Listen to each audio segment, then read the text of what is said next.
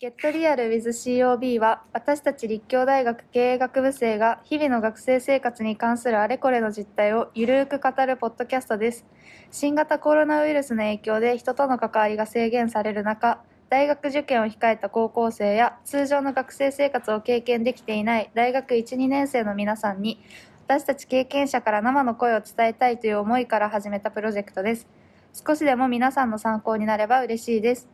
第5回目のの今回のテーマは BLP と SACA について話していきたいと思います。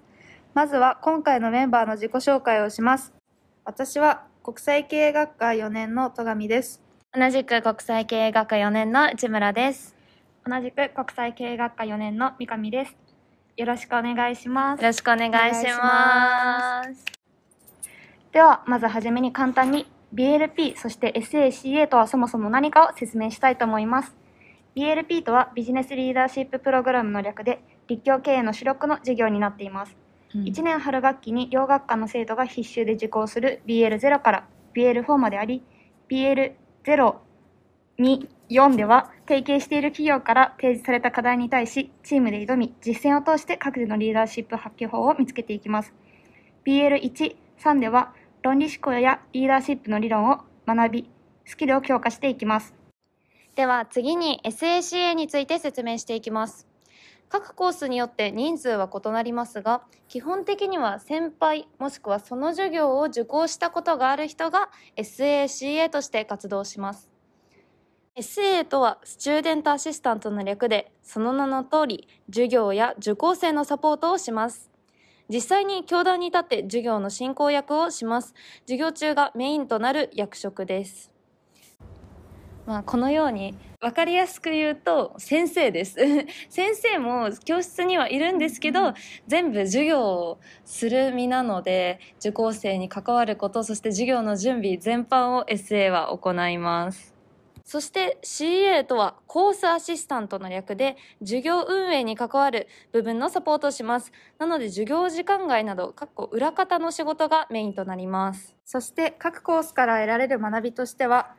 内村と戸上が SA をしていた BL0 ではリーダーシップの基本をグループで活動しながら学ぶことができます。BL1 では論理思考について学ぶことができます。BL2 ではえっと、内村が SA、戸上が CA をしてたんですが、社会に出た時を想定し、BL0 よりもより高度でリアルなグループワークを行い、リーダーシップについて学ぶことができます。BL3 では、えっと、三上が SA をしていたのですが、はいリーダーシップの理論を通じて自分のリーダーシップを高める方法だけでなく他者のリーダーシップの開発方法やより良い組織の作り方を学ぶことができます。はい、BL4 は、えっと、受講している人も SACA 経験者もいないのですが、はい。シラバスの説明によると効率的な問題解決プロセスを提示しそれに沿って授業を進める中で問題解決力とリーダーシップを高めるとありますまあ要するにあの BLP の集大成ということですね。すね。はい。はい、では次にこの BLP が対面だったらどのように行われていたのかを説明してみたいと思います。一部対面が解禁されている授業もあり、イメージがつく人もいるとは思うのですが、多くはオンラインでの BLP を経験した人が今の在校生はほとんどだと思います。BLP は対面だったら SA が前に立ってスクリーンを使いながら授業をして、受講生のみんなは班ごとに分かれて座って、付箋や模造紙を使ってグループワークを行います。CA はカメラを持ってみんなのクラスの様子を記録用として収めたりしています。はいなるほど。じゃあ、ここまでざっくりいろいろ説明してもらったんだけど、実際に SA って何してるんですか？はい。じゃあ私が、まず、私 BL0 を対面でエッセイをしていて、BL2 をオンラインでエッセイをして、どっちもしていたのですが、まあ共通してやるのは、と授業のスライドを事前に作ったり、先生と打ち合わせをして、どのような授業にしていくかというのをしていました。先ほどと言ったように、教壇に立って、と実際に授業をするのが SA なので、授業の中身を作る仕事をしておりました。なので、授業のそのものだけでなく、受講生の課題の確認などもしていましたね。深見さんは BL3 の BL3 の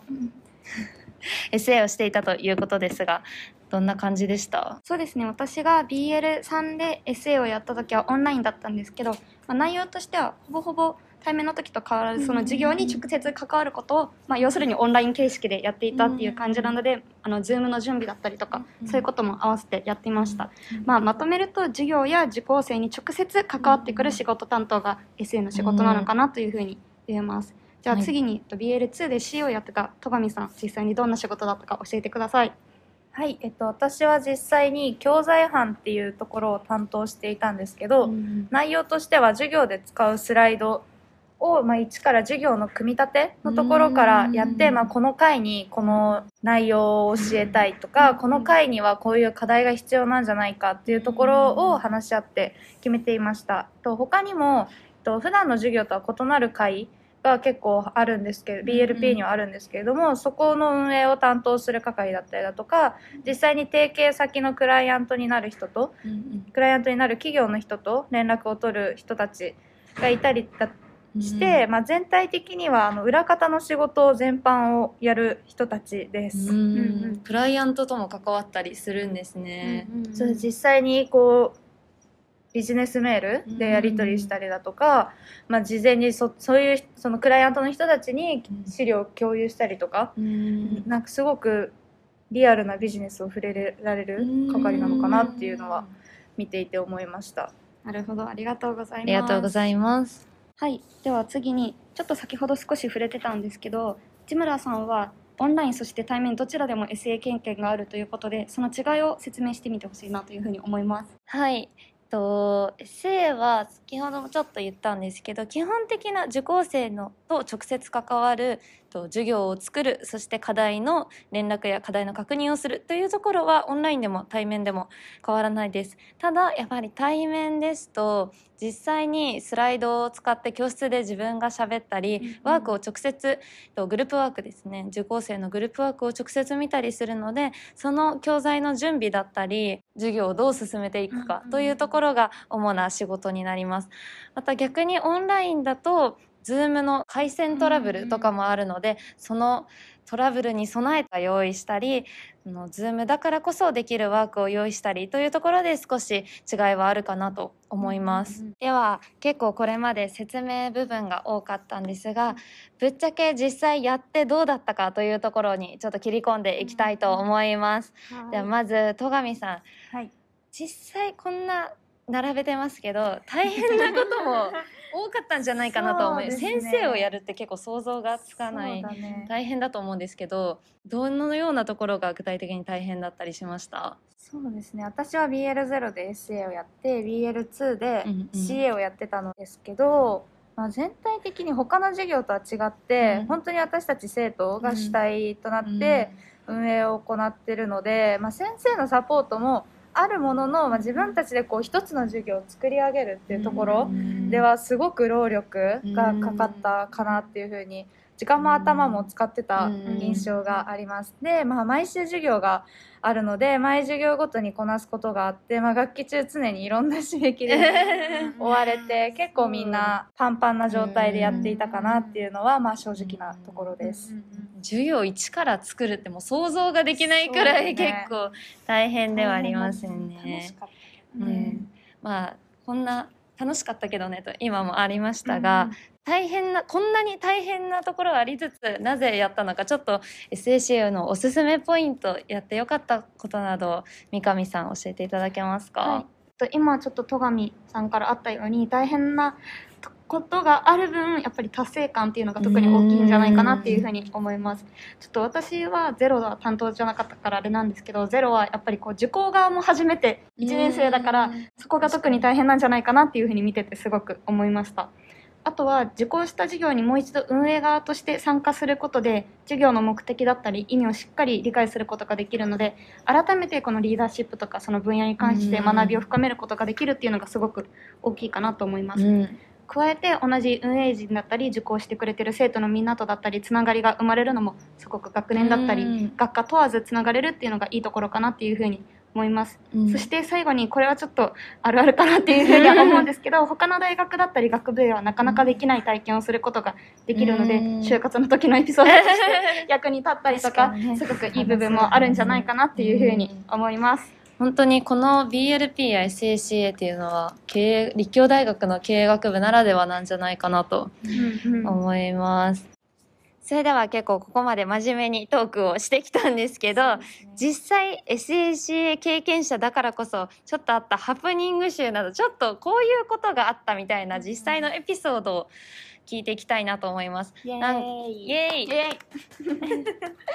じゃあまずなんか戸上さん何かありますか？はい、えっと私は結構あの、はいやらかしてておー。SABL0SN の時に受講生にちょっとポンコツってバカにされたこともあるんですけど うん。まあ具体的に何やったかっていうと、まあ、授業の後に必ずその日での授業で使った教材だったりだとか、提出しなきゃいけない課題っていうのをメールで共有しているんですけれども、そのメールであの次回の分の資料はい。を、まあ、もう自分はもう次回の準備にも入ってるので、うんもう混乱しちゃってその回を、うんえっと、次回の分を添付して送信しちゃったので、あら。受講生に普通に次回の課題と授業内容のネタバレをするっていうのをやらかしてしまいました。結構やらかしですね。ああの何回かやりました。あ